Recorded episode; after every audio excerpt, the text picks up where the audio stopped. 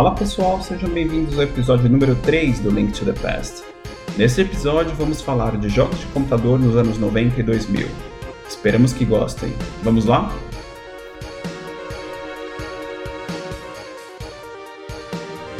Fala pessoal, hoje a gente tem um programa um pouco diferente. Tá aqui comigo o Luiz. Fala Luiz, tudo bem? Opa, Carlos, tudo bom? Tudo bem. A gente vai falar um pouco sobre jogos de PC. O Luiz tem uma ótima história aí com jogos no computador, diferente de mim, diferente um pouco do Felipe. E aí a gente chamou ele aqui para falar um pouquinho dessa história, um pouquinho de como ele jogava, o que, que ele jogava e compartilhar, até fazer um pouco a comparação desses dois momentos, né, dos jogos no computador e a migração para o videogame que ele fez um pouco depois. Mas antes disso, e aí Luiz, o que, que você está jogando? Bom, no momento eu estou revivendo um dos meus vícios, eu estou jogando Skyrim de novo. No Switch. No Switch. É, porque é uma versão que eu não tinha jogado ainda, então eu comprei o Switch recentemente.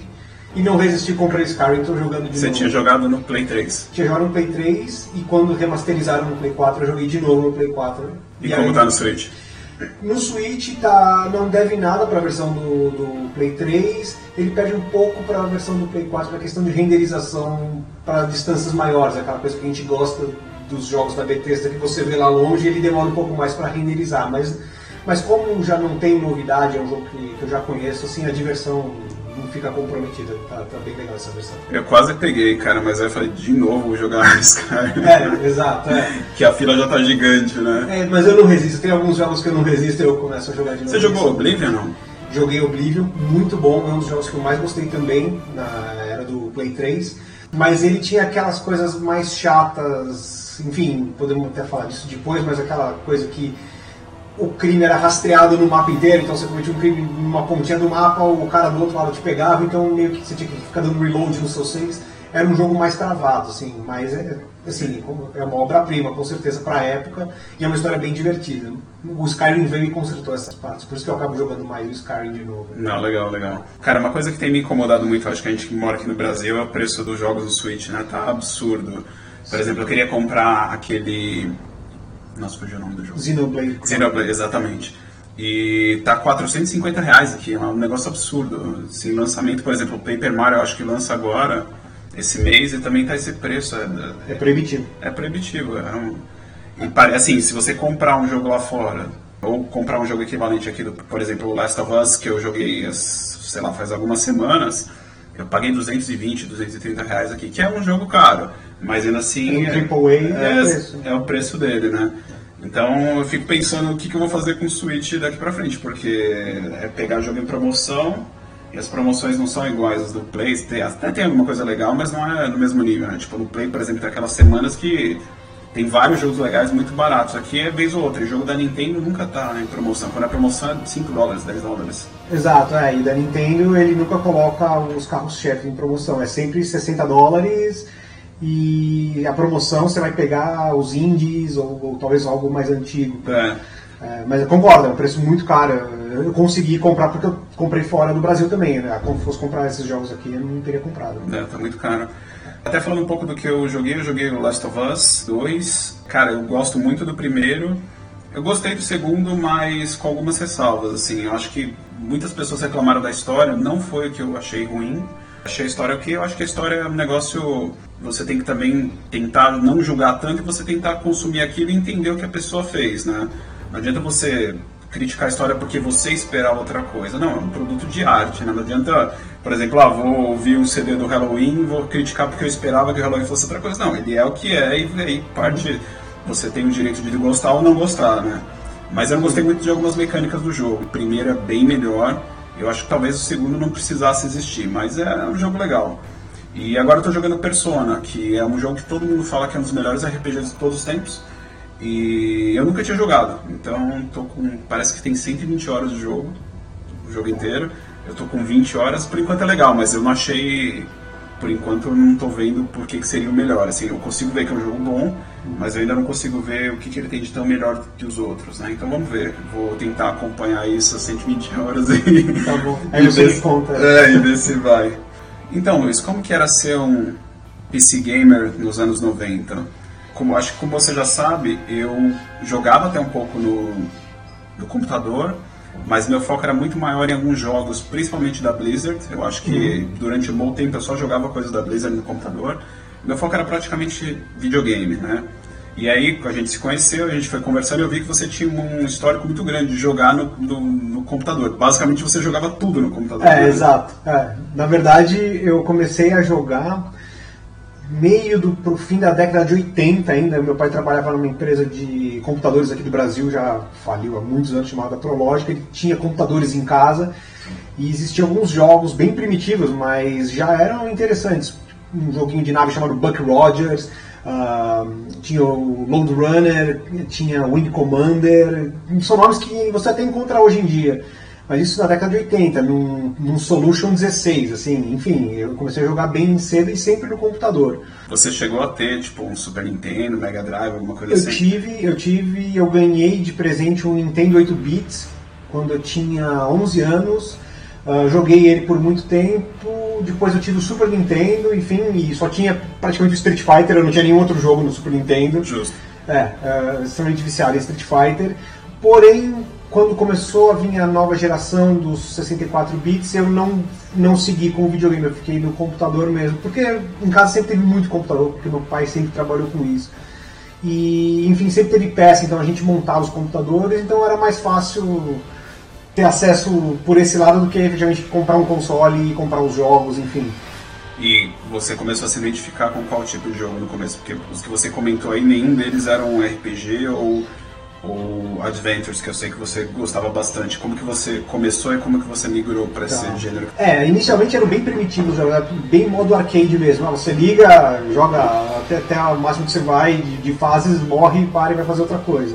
Mas quando os jogos começaram a ficar mais elaborados, jogos de aventura, eu gostava muito dos point and click da LucasArts. O que eu jogo, o que eu joguei de Monkey Island, Indiana Jones, The Last Crusade, The Fate of Atlantis, Uh, inclusive eu jogo até hoje, eu comprei todos esses jogos de novo no Steam, é, porque são sensacionais, eles remasterizaram. Algum deles saiu pra, pro Play, né? Sim, saiu no Play 3, inclusive eu comprei no Play 3 também, eu tinha os Monkey Island no, no Play 3, e era o meu jogo preferido, mas também a parte de RPG. E uma coisa que sempre cap capturou muito a minha atenção e eu gostava muito foi começou com o Diablo 1, aquela questão de elementos de RPG, de você ficar tryhardando para matar o boss e pegar o item e pegar item cada vez melhor. E os princípios do jogo online, da Battle.net mesmo, que eu lembro que eu chegava da escola, ficava com meus amigos na Battle.net gastando a linha de telefone e a tarde inteira duelando no Diablo 1. Assim. Uhum.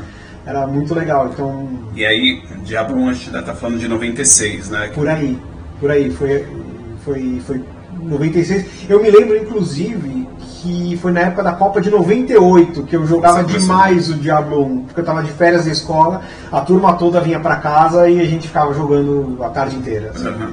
Vendo futebol e jogando. É engraçado, porque o primeiro, o primeiro jogo que eu joguei no PC, logo quando montou o PC lá em casa, foi um jogo de corrida de Fórmula 1 que era DOS ainda, né? Uhum. E para entrar no jogo você tinha que escrever meia hora de comando, era um saco. E jogar no, no teclado com o jogo de corrida é, é horrível. É horrível. E aí o próximo jogo, que o único jogo que eu me interessei na, na ordem cronológica assim foi Diablo 1, que veio numa. que eu comprei numa revista. Veio numa revista de veio em PC, revista, né? Veio com, com um CD-ROM, veio. E aí eu pirei no jogo, fiquei jogando muito. Depois, inclusive, mais uma vez a gente jogou, é, a gente jogou junto. É.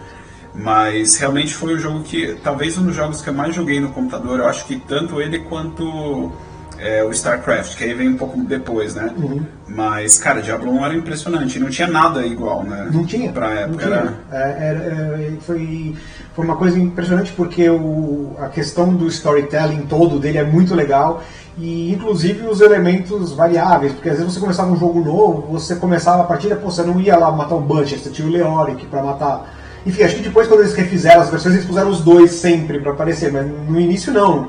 Então era uma coisa divertida. Uma coisa mais randômica, né? É, você, você começava a jogar, você não sabia direito o que você ia encontrar. Era, era, era legal, porque pra época você não tinha muito essa questão de escolha, o caminho, enfim, que eu acho que quando a gente chegar mais pra frente, quando a gente for falar do, do Baldur's Gate, que é o que eles meio que trouxeram pro mercado e conquistaram o mercado. É uma coisa que eu achava muito legal do Diablo 1 e que para mim, assim, eu não não é que eu não gosto, eu gosto muito do Diablo 2 e do 3.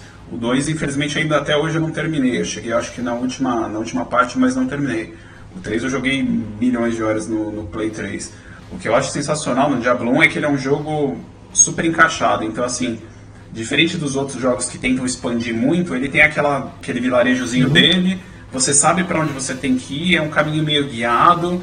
Então, apesar de você ter muito tempo para gastar pela questão de você conseguir itens e ganhando nível, uhum. habilidades, etc., não é esses jogos de hoje em dia que você tem milhões de coisas para fazer que você fica até perdido no que você é. tem que fazer. Eu fico, assim, eu não gosto muito de jogo de mundo aberto, até porque eu tenho uma dificuldade de concentrar no que eu tenho que fazer. E eu sinto Verdade. que os jogos hoje em dia tem muito isso. O Diablo não, cara, você tinha que descer na igreja, você subia para pegar as coisas, descia, subia, Compra descia. Poção, volta, Exato. identifica o item, equipa, é. E, e até isso que você falou dos jogos de hoje mesmo, que eles colocam muito aqueles goose chases, né? Que você, ah, pegue 100 penas de pomba no alto dos prédios. Pra quê, assim? Pra você ver uma arte conceitual depois, assim. É, não está fundamentada na história. São flat quests que não é. ajudam absolutamente nada. Né? Eles aumentam a vida útil, útil, do jogo, mas assim, o quanto você está se divertindo, eu acho muito chato ficar fazendo esse tipo de coisa, tanto que eu não faço. Por isso que esses jogos antigos, assim, parecendo agora um velho de 40 anos que eu sou, mas assim, antigamente os jogos é, eram muito mais objetivos e a diversão tava lá mesmo. O cara que ele, ele propunha uma coisa e você fazia, ele não ficava com muitos rodeios, assim, sabe? Ele, você fazia o level, você não tinha o level, você fazia o level up e matava mais bicho e, e voltava lá e conseguia fazer. Era mais direto ao, ao, foco, né? Direto ao assunto, você não ficava perdendo tanto tempo fazendo coisas aleatórias. Exato.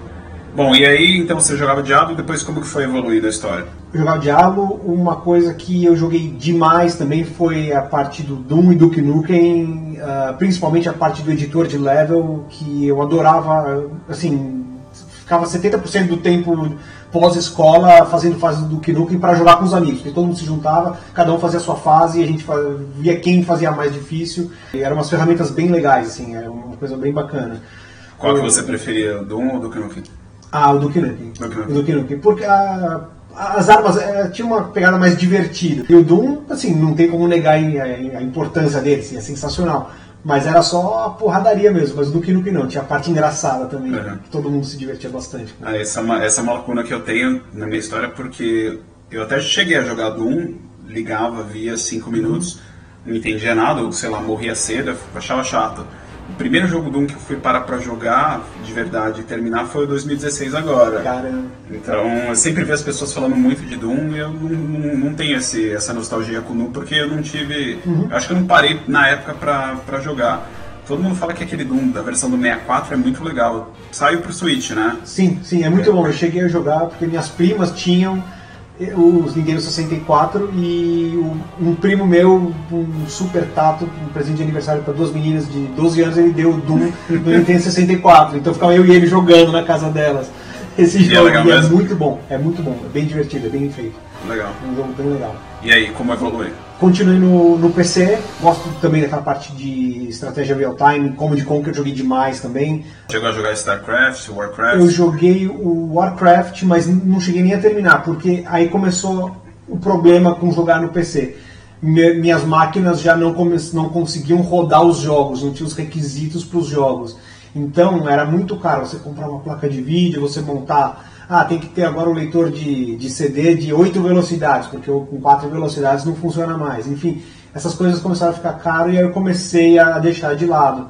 Foi uma, foram alguns anos da minha vida que eu fiquei sem jogar, até quando nós nos conhecemos e aí você me apresentou o PlayStation 2 uhum. e aí foi quando eu migrei para o console.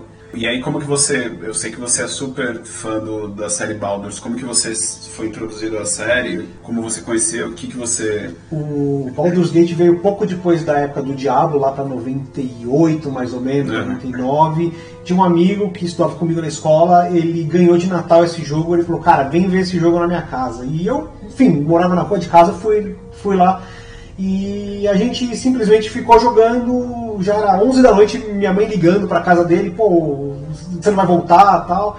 Sim, foi um amor à primeira vista. Assim, o Baldur's Gate 1, ele pegou muitos desses elementos que a gente acabou de falar do Diablo, que é o storytelling, a parte de personagem, e, e, e evoluiu demais. Assim, ele, ele tem uma proposta de você customizar e e apresentar os elementos de, da história de uma forma fantástica e a parte de, combate super fair, é uma coisa bem divertida mesmo. Então, o Baldur's Gate 1 foi amor à primeira vista. E ele é um jogo que te deixa customizar praticamente tudo. Tudo. você tem, assim, na história você faz meio que numa vertente que você quiser, você vai pro, pro lado que você quiser, quando você quiser. Óbvio que tem a história principal lá, mas ele talvez tem jeitos de se fazer. E Exato, esse é é. o grande mérito do Baldur's, porque eu nunca vou esquecer, porque eu jogava de uma forma que, por exemplo, logo no começo da história você tem que achar o acampamento dos bandidos que estão envenenando as minas de aço lá, não conseguem fazer arma pra guerra. Você pode chegar lá quebrando tudo, batendo todo mundo, ou você pode se infiltrar nos caras. Você pode ir lá, não, vem aqui, eu sou um recruta, me ajuda e tal, e, e toca a história por esse lado. E, enfim, quando eu descobri isso, eu falei, meu Deus, é um outro jogo. Então tem uma, uma jo- rejogabilidade, esse jogo é, é sensacional. Porque eu, eu nunca tinha visto isso na época. E, e hoje mesmo é difícil você encontrar algo que o cara se dedicou tanto para permitir que você tenha esse grau de liberdade. Porque a gente está falando de um jogo que, pô, é, são sprites isométricos, não tem gráfico 3D, não tem nada, assim. Então, Eu acho outro aspecto legal dele é que todo o core dele é baseado no, no AD&D, né? sim, sim. Então- O da segunda edição. É, e é, isso gera. Primeiro que traz pessoas que jogavam RPG de mesa pro jogo, né? Ele te dá uma narrativa, vamos supor, você, ah, você não tem um grupo para jogar RPG, você pode jogar Baldur's que ele utiliza as mesmas mecânicas, você tem uma história meio que pré-montada lá, só que eu acho que te dá também um pouco da perspectiva de narrativa, né? No RPG você tem a narrativa muito aberta, você depende muito do mestre para conseguir te guiar. É. Lá você tem uma narrativa sólida e você vai jogar sozinho, tipo, então é, é uma maneira que hoje em dia a gente vê que tem vários jogos que puxam para esse lado, mas na época não tinha, né? Eu, É. eu, pelo menos, talvez, sei lá, no ponto de narrativa, talvez aqueles Ultima Online, alguma coisa assim, mas eu acho que bem longe, né? Mas era bem mais encaixotado, assim, É. era meio que, ó, tudo bem, ah, você, ah, você faz, assim, você tem o que fazer, mas você vai acabar fazendo aquilo desse jeito. Mas você vai fazer a hora que você quer, mas é daquele jeito, assim, você não, talvez tivesse uma outra opção, mas do nível que o Baldur's Gate propôs, não teve, assim, foi É. realmente, foi uma mudança bem grande, foi... E aí, saiu o segundo, você gostou do segundo, se identificou? Como foi? Sim, aí quando, bom, quando acabou o primeiro, ele meio que amarra o final da história no primeiro, não sei se posso dar spoiler Ah, aqui. o jogo tem É, é, meu, exato. É, anos. é, spoiler de 20 anos não é mais spoiler. Né? É, então, ele meio que amarra com a história, que você meio que mata o vilão, que é o cara que matou seu pai no começo da história. Enfim, tinha toda aquela trama é, ambientada em Forgotten Realms, que eu adorava Forgotten Realms, que eu jogava RPG de, de mesa também, enfim, que é, um, que é um mundo profundo demais. Então você elimina esse cara, você manda a alma dele de volta lá pro, pro, pro, pro diabo, lá pro Baal, e você, ah, você salvou a cidade, tá tudo certo. E aí o Baldur's Gate 2, ele pega exatamente desse ponto, inclusive as primeiras palavras da, da apresentação, ele fala exatamente isso, olha, você saiu de Baldur's Gate, você foi capturado por, por aquele malandro lá que o cara te capturou e você não sabe por quê, você tá nesse dungeon agora.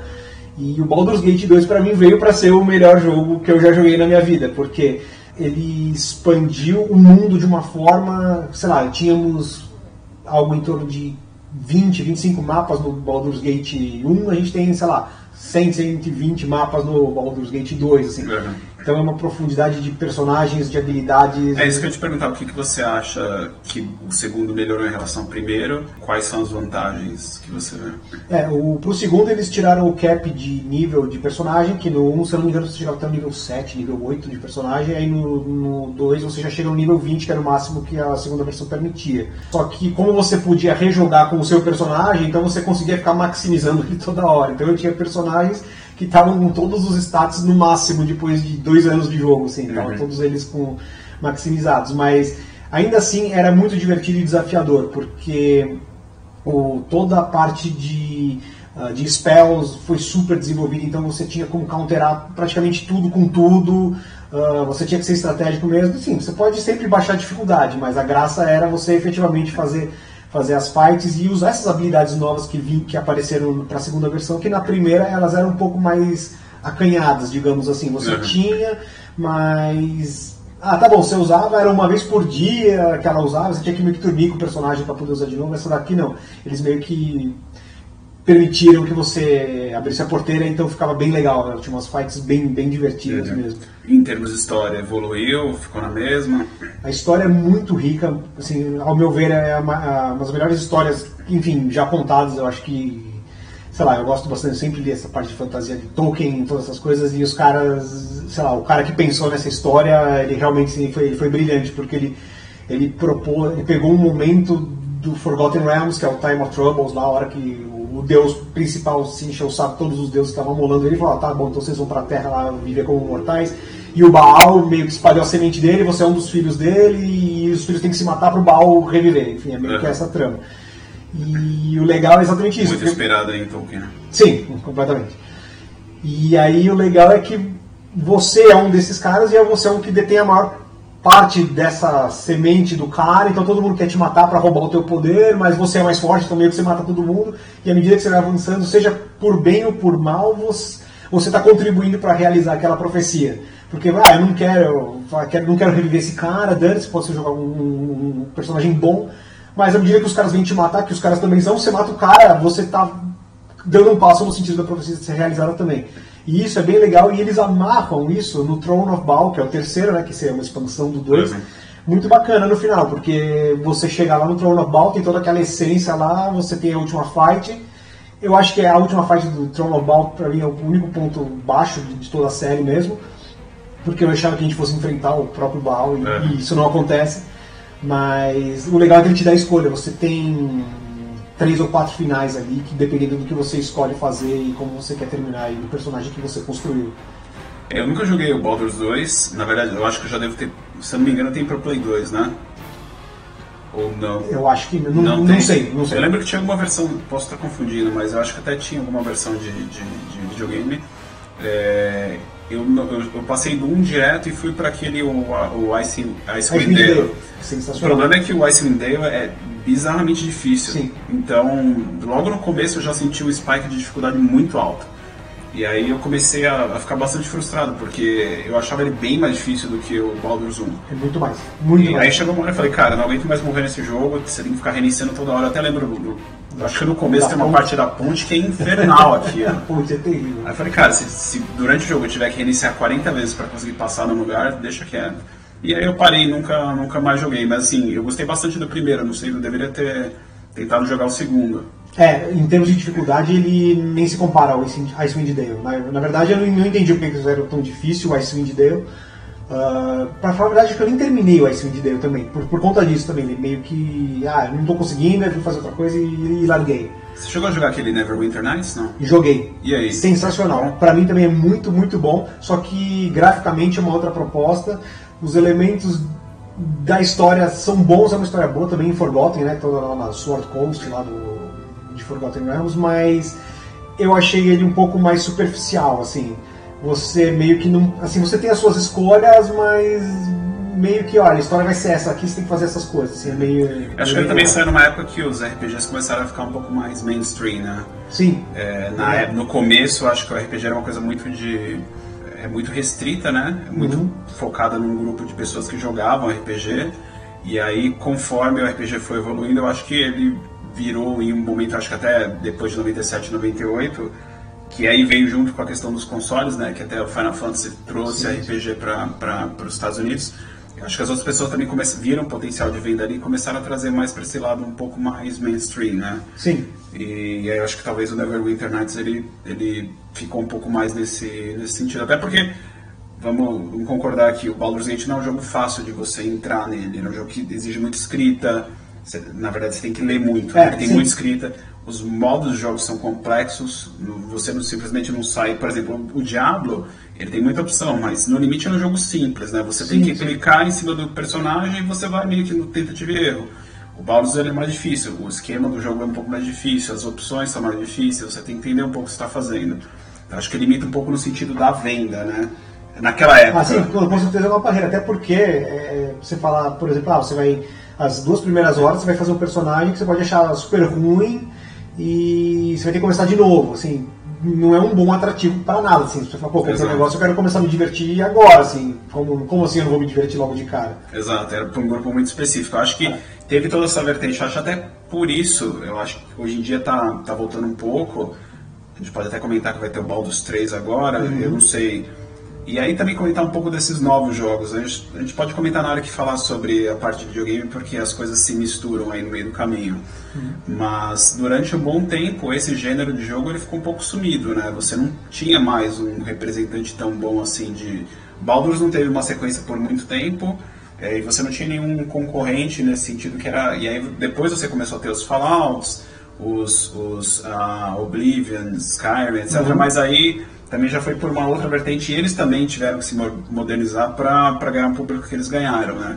Então acho que Sim. essa é uma, é um, é um, foi um gênero aí que a gente ficou meio sem. É, ficou no limbo ali, né? Exato. Porque tinha coisas muito boas e meio que parece que, as, que não queriam tentar fazer uma coisa nova porque talvez o benchmark fosse muito alto. Fala, pô, como é que eu vou ganhar do, do Baldur's Gate? Enfim, na minha opinião, porque eu achei muito bom. Porque conheço gente que achou bem ruim. Uhum. Por sinal, inclusive na época de escola, discussões acaloradas por, por conta disso, porque tinha a turma que adorava, que eu era dessa turma, e a turma que não gostava. Pô, uma perda de tempo, você vai ficar lá, pô, eu fiz um personagem, e aí com 4, 5 horas de jogo, eu achei uma porcaria o personagem, tinha que começar de novo, não quero mais jogar. Sim. E é, infelizmente também outra coisa que influenciou isso, eu acho que influenciou também alguns outros gêneros. A mudança de 2D para 3D fez com que alguns gêneros não se adaptassem muito bem. Que uhum. na verdade assim, é uma besteira, né? Porque durante uma época eu acho que todo mundo via os jogos 3D e falava, se o jogo não for 3D não é bom. Então, por exemplo, você pega jogos que gente, eu pelo menos adorava, tipo Final Fight, Streets of Rage, uhum. jogos beat'em up, né? E alguns outros jogos que tiveram até jogos de luta por exemplo, o Street Fighter foi um que ficou. não conseguiu se achar em 3D durante muito tempo e não se achou até hoje, né? Ainda é um jogo 2D com polígono. Ah, sim, sim. Então eu acho que, por exemplo, no caso de. do próprio caso do Diablo, Baldur's, acho que eles tiveram esse impacto também. Eles não sabiam como fazer essa migração para um 3D. Talvez o Neverwinter foi essa é, tentativa acho, de migração, né? Eu acho que é, talvez tenha sido é, essa aposta maior. Falar, olha, vamos pôr um gráfico 3D, mas a gente limita aqui os elementos de storytelling, de, de imersão mesmo. Talvez o custo de desenvolvimento fazer outro Baldur, só que todo em 3D, com um engine novo, com todas essas coisas, Ficaria talvez né? ficasse, ficasse bem caro para ele. E agora parece que também está se ressurgindo um pouco esse, esse gênero, eu acho que tem algumas vertentes diferentes. Você vai desde o Skyrim, que na verdade a gente pode dizer que é uma evolução desse gênero, uhum. né? Oblivion, Skyrim, Fallout, etc. Mas você também tem títulos que tentam resgatar um pouco do que era o Baldur's Gate na época, como o Divinity, o Pillars of Eternity. Então eu queria. Você, você chegou a jogar esses jogos? Eu cheguei, na verdade, eu comprei o Pillars of Eternity, eu joguei algo em torno de 10 horas e eu sei que eu não, nem arranhei a superfície dele, assim, é uma, uma trama muito profunda e exatamente a questão do que eu vinha falando antes. Eu fiz um personagem que depois de um tempo eu não, não gostei mais dele, então eu quis começar de novo. Só que eu falei, pô, já tô com 10 horas, então hoje com preço família, de recomeçar com, muito com, grande. Com, né? a vida já rolando, que você não é mais moleque que você só faz isso, já é um pouco mais difícil recomeçar. O Divinity 1 eu tô jogando, eu tô perto da metade dele, não terminei, tô gostando bastante. Perto da metade deve dar umas 100 horas, né? É, eu, eu, a última vez que eu olhei eu tava com, sei lá, 48 horas e eu tenho um colega que ele me falou que pelo ponto que eu tô é perto da metade, mas uhum. não, não, sei se é muito preciso aí também. É, eu tô, eu, eu tô jogando dois no Switch. Eu não sei, eu acho. Eu, eu nem parei pra olhar onde que é, só sei que eu joguei muitas horas e eu acho que eu não tô nem perto no final. eu comprei o Divinity 2 do Play 4 nessa promoção que teve agora, do mês passado. E também, já fiz o, o personagem e joguei 20 minutos e não saí da primeira tela, que é o acho que eu joguei num barco, que saí de um bar, enfim, não saí de lá. Uma dificuldade que eu tenho para esses jogos hoje em dia, eu acho que no Switch ficou um pouco melhor é que, por exemplo, se eu vou jogar, eu, eu tenho o Divinity 1 no Play 4, mas para mim foi uma barreira logo no começo, porque se eu vou jogar, eu tô na sala, no sofá, aquela questão de você ficar lendo muito é. me incomoda. Talvez porque eu tenha ficado velho, né? E minha vista já não funciona tão bem quanto era. Você ficar, por exemplo, no Switch me incomoda menos, mas mesmo assim, acho que ainda é muito texto. Não sei se eu desacostumei a ler tanto no, no jogo, eu não sei, mas assim, me incomoda um pouco. Acho que eu preferia. Eu tô super empolgado pelo Baldur's 3 que vai sair, uhum. mas eu acho que talvez eu preferia uma evolução no sentido, por exemplo, de Skyrim, no sentido de Fallout, que foi para uma linha um pouco diferente. Né? Ah, sim, é. O, Skyrim mesmo que eu tô jogando agora é, é curioso, porque você, que, como eu já conheço a história, meio que eu pulo um monte de parte, já sei que os caras vão falar. Mas tem algumas coisas que eu não me lembro, que eu vou conversar com, com, com o NPC, alguma coisa assim e você vê que eles são bem breves. Eles falam, ah, tem uma frase você fala, ele te responde um negócio e, ah, e, a, quest começa. Assim, é o trade-off. Você quer ter mais imersão, provavelmente os caras iam ter que gravar mais falas, gravar mais coisas.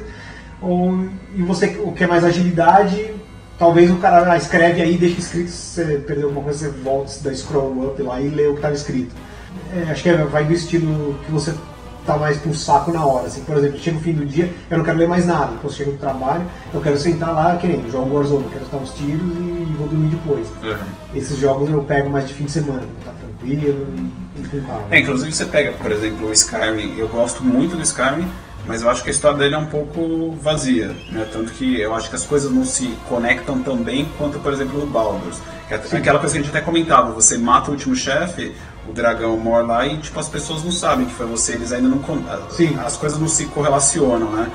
Eu não consigo, talvez pensando um pouco no Fallout New Vegas, talvez seja um dos jogos que tentou fazer uma conexão um pouco melhor disso. Ah, sim. Mas eu acho que tá difícil achar um jogo que seja bom nesse sentido, seja mais uma evolução no sentido do Skyrim, no sentido do Fallout, e que tenha uma história que você fala, caramba, realmente me chamou a atenção, né? Sim, é, porque realmente o, o- se você completa a quest principal do, do Skyrim, você anda depois na cidade e os caras, ah, você viu, os dragões estão voltando. Fala, Pô, eu acabei de matar todos eles, caramba. Mas, Exato, enfim, exato.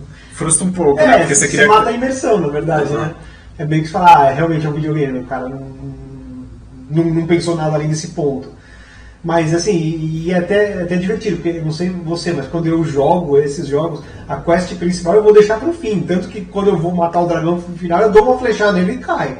Sim, não tem, não tem, não tem desafio nenhum. Eu tenho muita dificuldade em focar no que eu tenho que fazer. Eu vejo, na hora que eu começo a. Na hora que eu percebo, eu tô ah, jogando, há, sei lá, trocentas horas e eu nem comecei a quest principal. Uhum. E eu já tô cansado do jogo. Eu só... É. Gente. Você sabe que eu tenho esse problema também? Sabe como eu faço pra jogar esses jogos? Eu, eu- funciona bastante no Skyrim e no, nos da Bethesda em geral. Eu pego o mapa, você abre o mapa, eu vejo onde eu tô, eu traço uma linha reta até o outro canto do mapa, qualquer lugar, eu falo, eu vou andar aqui, o que aparecer eu faço.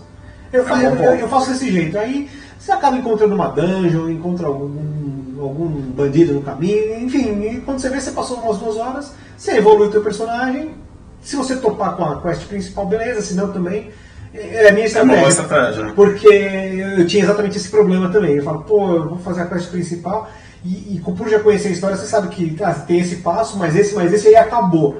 Fala, pô, já tô perto do final e meio que não, não fiz nada ainda e tal. Então eu, eu desenvolvi essa estratégia, eu gosto de fazer desse jeito. Eu falo, ah, vou por esse canto aqui. E vou reto, vou, subo a montanha, até usando os famosos glitches da Bethesda lá. São poucos, né? vertical, né? Inclusive a Bethesda vai. é, algum dia ela vai conseguir lançar um jogo sem bug, né? Vai sim, vai.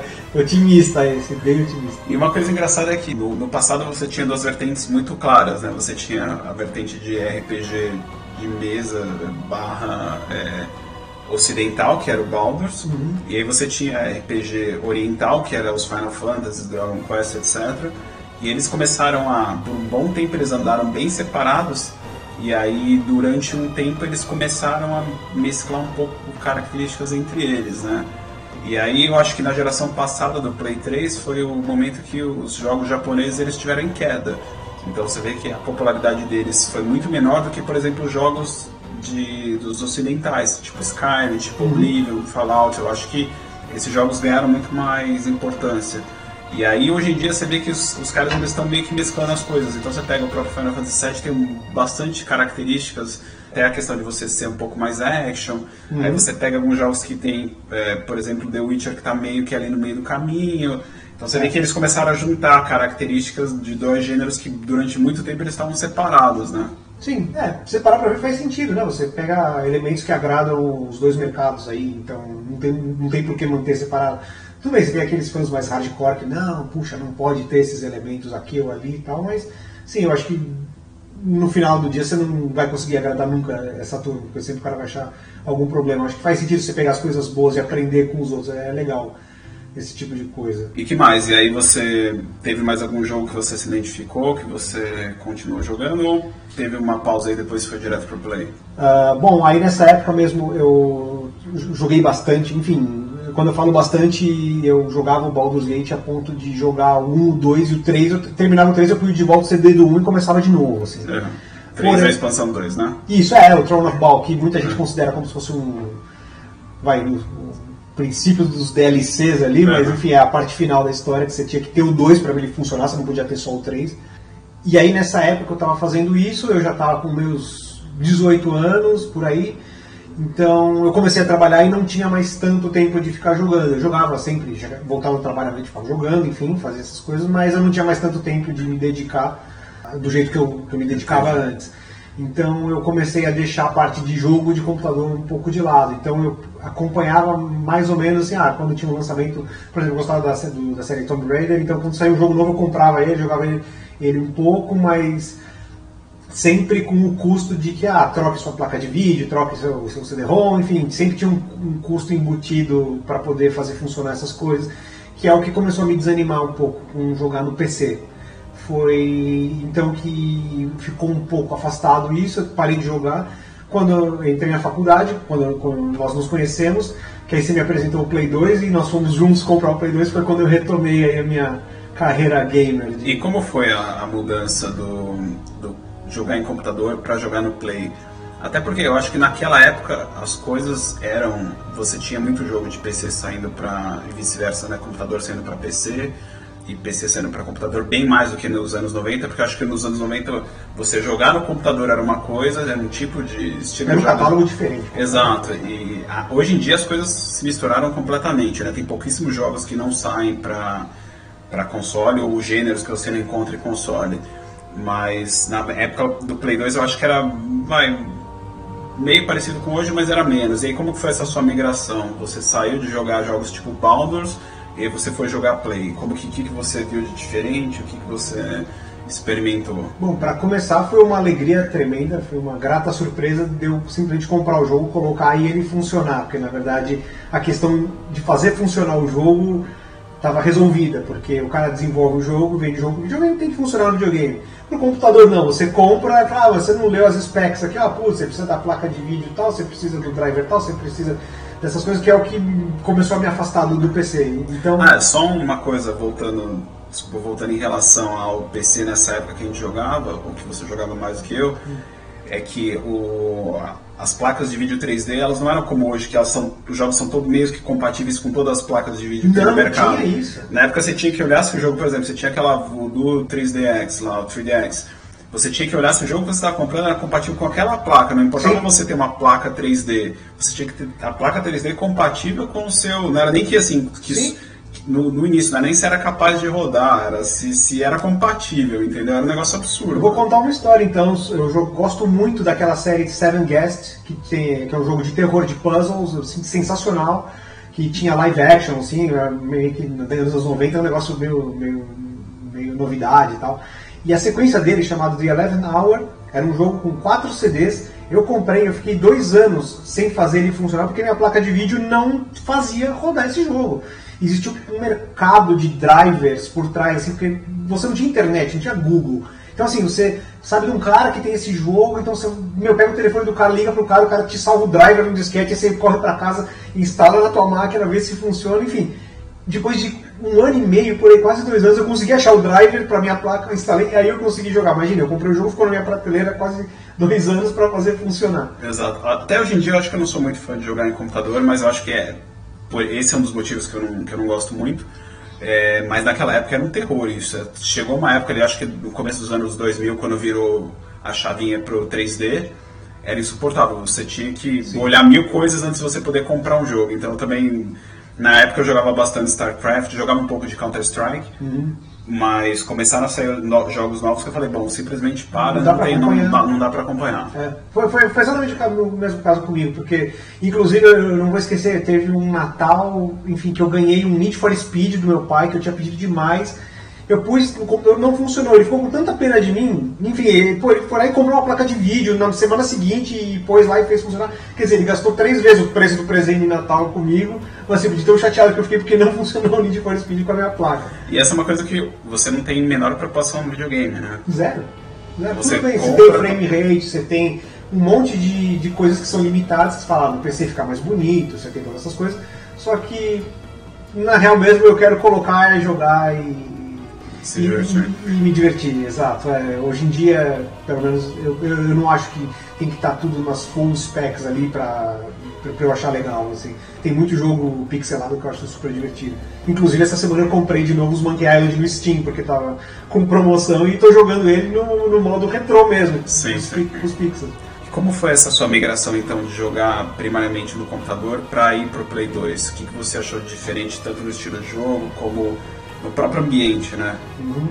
Sim, foi uma grata surpresa para começar pelo catálogo que você tinha acesso a muito mais jogo. Você conseguia ter contatos falando, não, não sei se eu comprarei esse jogo, mas você comprou para experimentar. E às vezes tinha gratas surpresas lá dentro. Teve muito jogo que eu não achei que eu fosse me interessar e acabei gostando, por exemplo, aquele Black, que First Person Shooter, que a gente jogou demais. Cara, foi o primeiro FPS que eu gostei. Então. Impressionante. Exato, porque eu vim. O último que eu tinha jogado, pra você ter ideia, era o Duke Nukem, nós já falamos ali, da época do, do, do, do PC, e eu nunca mais tive contato com o outro, porque já não funcionava Counter-Strike no meu computador, esse, esse tipo de coisa.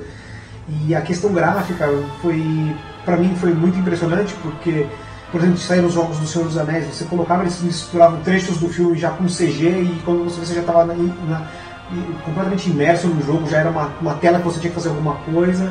A maior dificuldade para mim foi adaptar com o joystick mesmo, porque não estava acostumado, enfim. Até hoje eu sou bem nó cego com joystick, quando eu jogo jogos online multiplayer com a minha turma lá. Essa é uma coisa engraçada, né? Porque hoje em dia eu vejo que você gosta bastante de jogo de FPS ou de, de terceira pessoa, shooter de terceira pessoa. Uhum assim, isso volta um pouco pro, se você pensar, volta um pouco pro mundo dos computadores no começo, né?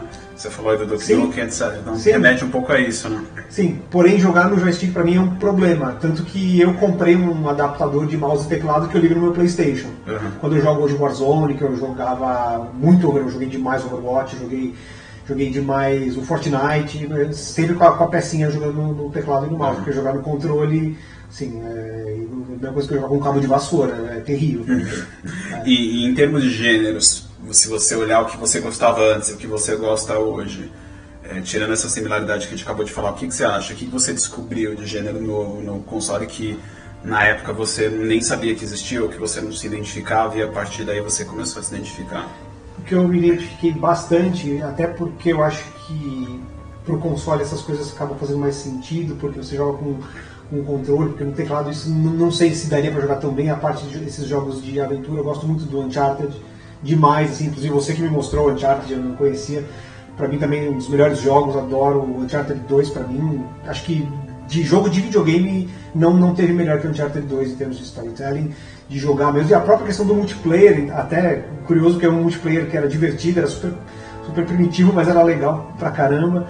Então, é, você começa a ver que os estúdios se dedicam bastante a essa questão do storytelling, de, a questão da imersão mesmo. Você está jogando, é um jogo que você não consegue parar de jogar. Eles já removeram aquelas barreiras de ah, save game, checkpoint, essas coisas. Quando você vê, você já fez 4, 5 capítulos e você não sabe se, ah, se eu parar agora eu volto de onde, assim, sabe? Uhum. Então é um, é um, negócio que eu acho muito legal porque alguém pensou nisso, assim, o cara, isso aumenta a imersão num nível. Isso é uma coisa até engraçada, porque eu jogo bastante jogo antigo da época do Play 1, e aí você tem efetivamente que você salvar o seu jogo. É. Né? Isso é, é uma quebra, assim, se você olhar, é uma quebra de ritmo muito forte.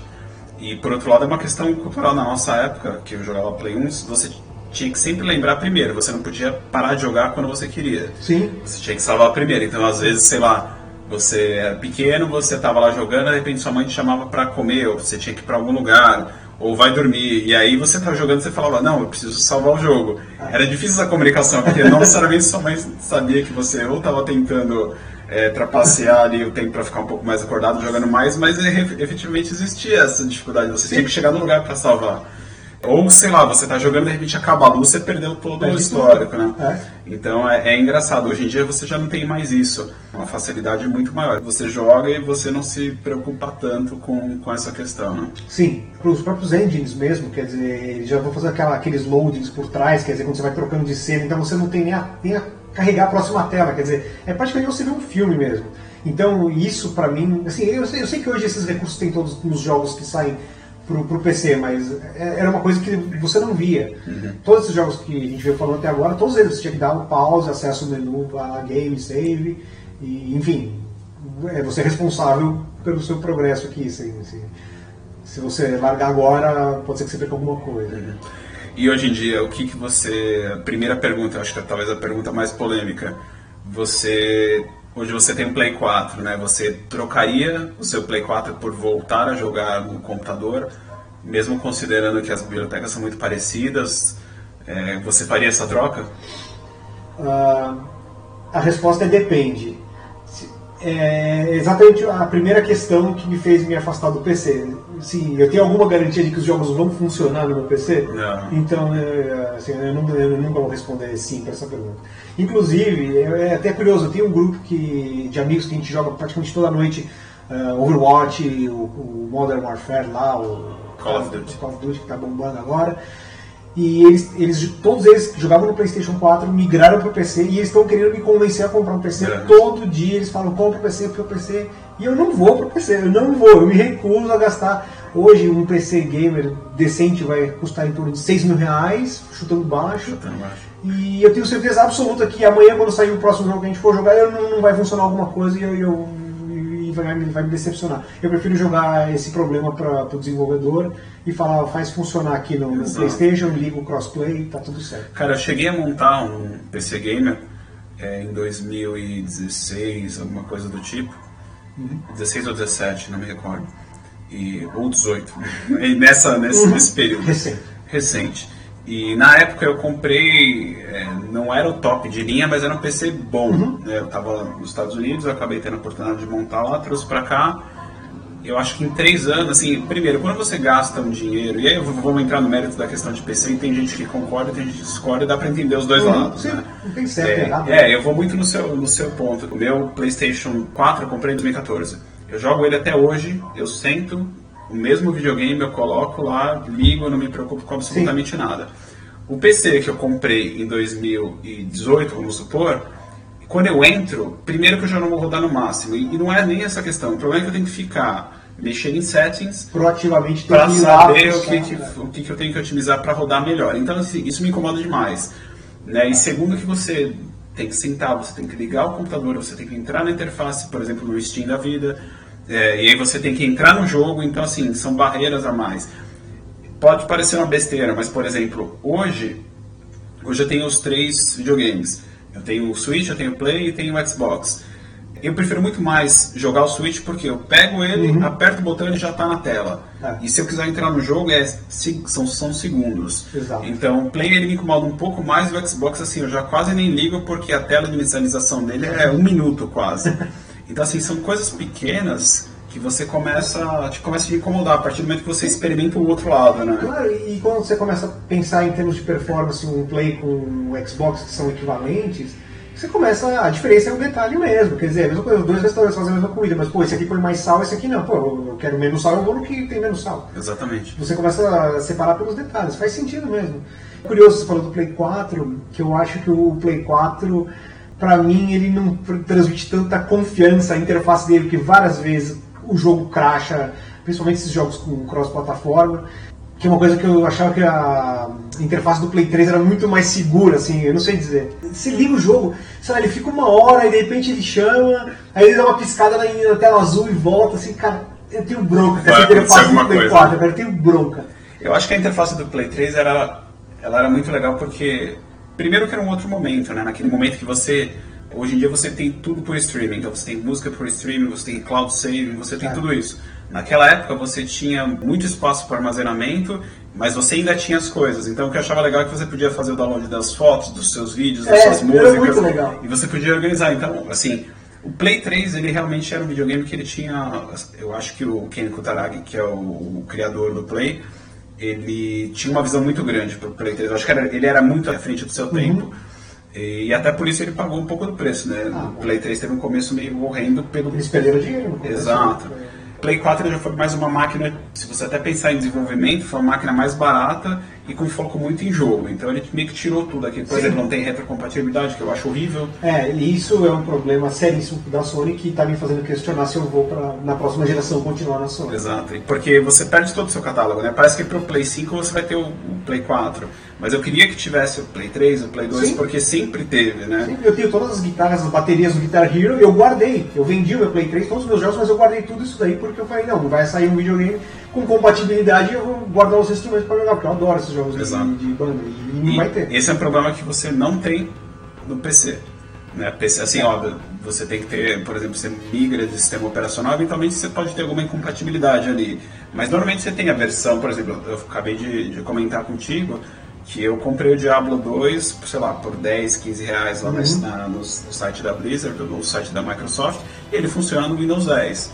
Então, Sim. você não tem, PlayStation você não tem mais. Então, por exemplo, eu tenho aqui o Final Fantasy 13.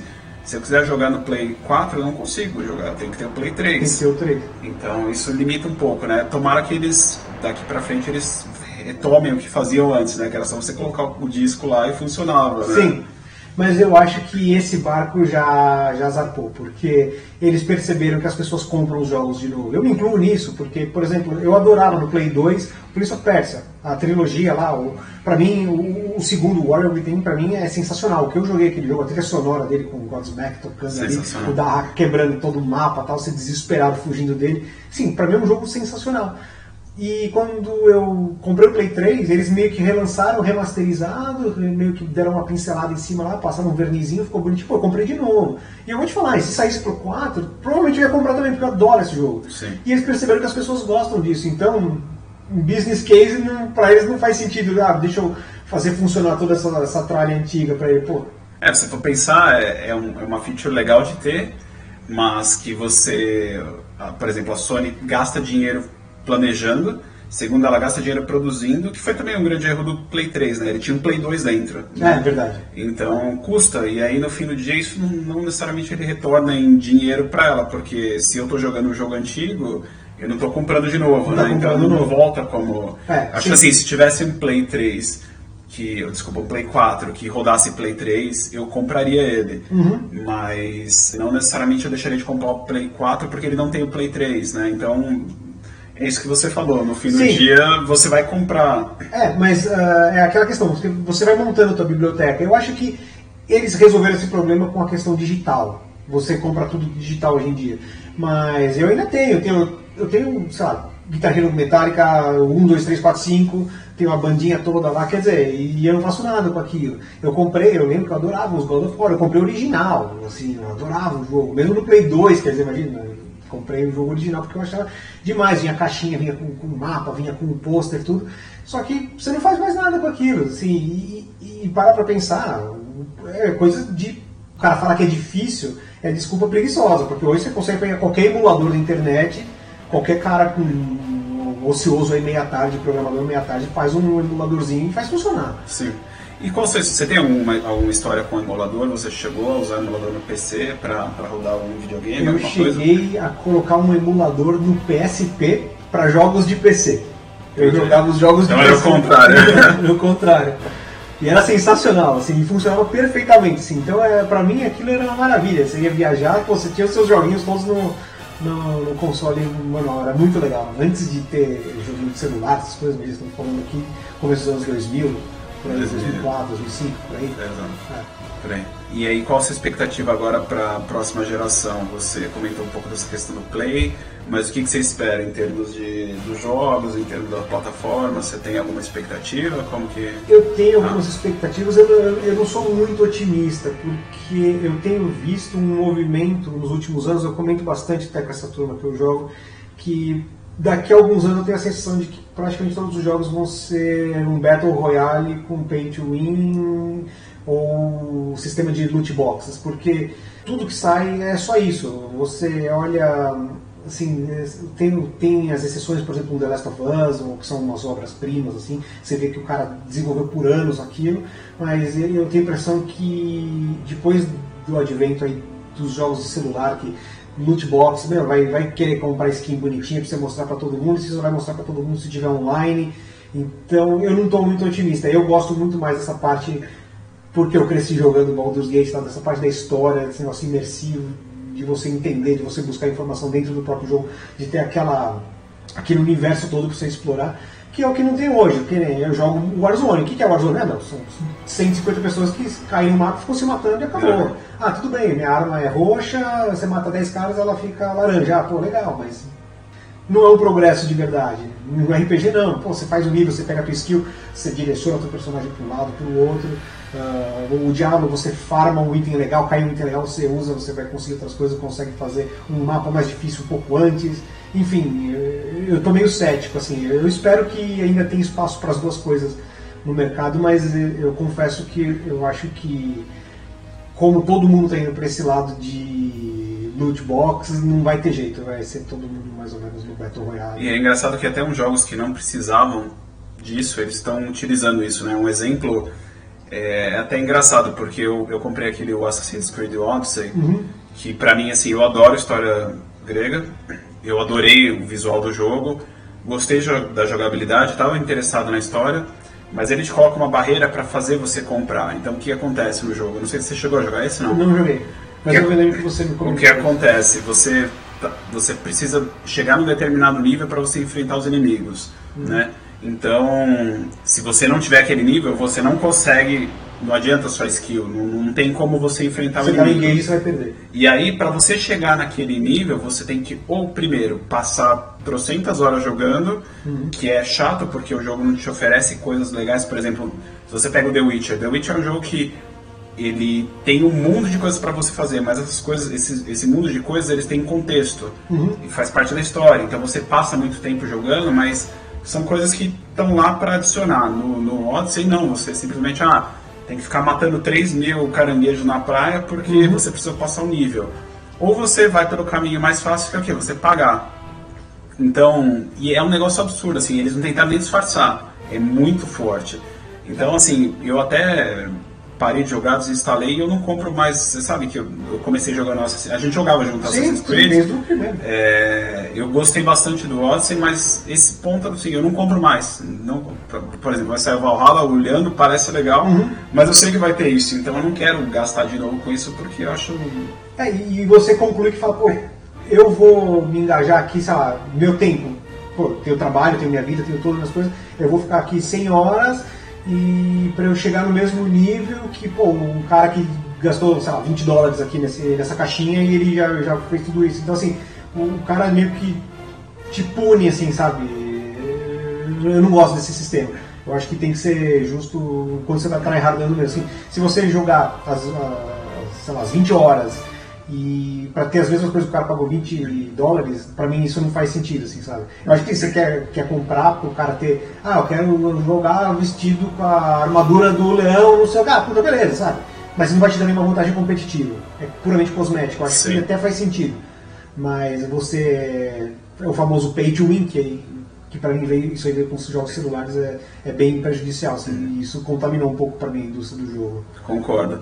E para fechar, eu queria fazer uma pergunta é, que remete um pouco daquilo, se você pegar os episódios anteriores do podcast, a gente comenta bastante, que é a identificação. Né? Se tivesse que me vender essa ideia de.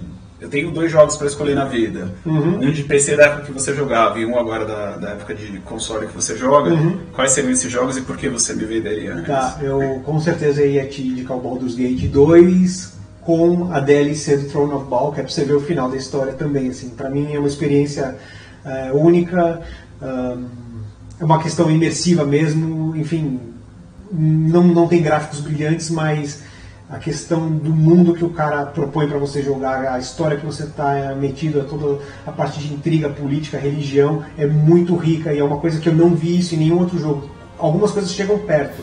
Várias vezes eu me pego jogando coisas hoje, próprio Skyrim, você fala, nossa, isso é muito parecido com a, com a parte do Baldur's Gate, só que é meio ralo, ele vai, ele vai um nível pro subsolo, o Baldur's Gate cava 4, 5 níveis, o Baldur's Gate vai pro pré-sal, se você quiser buscar mais informação sobre algum aspecto, alguma intriga, alguma, alguma facção, qualquer, qualquer coisa que valha.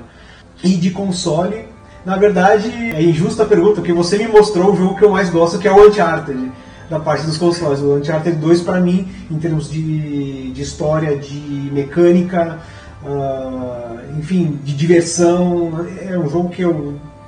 quando foi agora, no Natal mesmo, eu estava tava isolado em casa, enfim, porque tava nevando, lá não podia sair. Eu joguei ele inteiro, eu peguei ele num sábado de manhã e fiquei jogando ele até a noite terminei ele, assim, e, é muito divertido. Eu gosto demais. Na verdade, você me vendeu isso daí, então eu, acho que eu conseguiria te vender de volta Legal, 2 legal. também. Legal, Luiz. Valeu pela conversa e espero que a gente tenha uma próxima muito em breve. Claro, quando quiser, foi um prazer. Obrigado.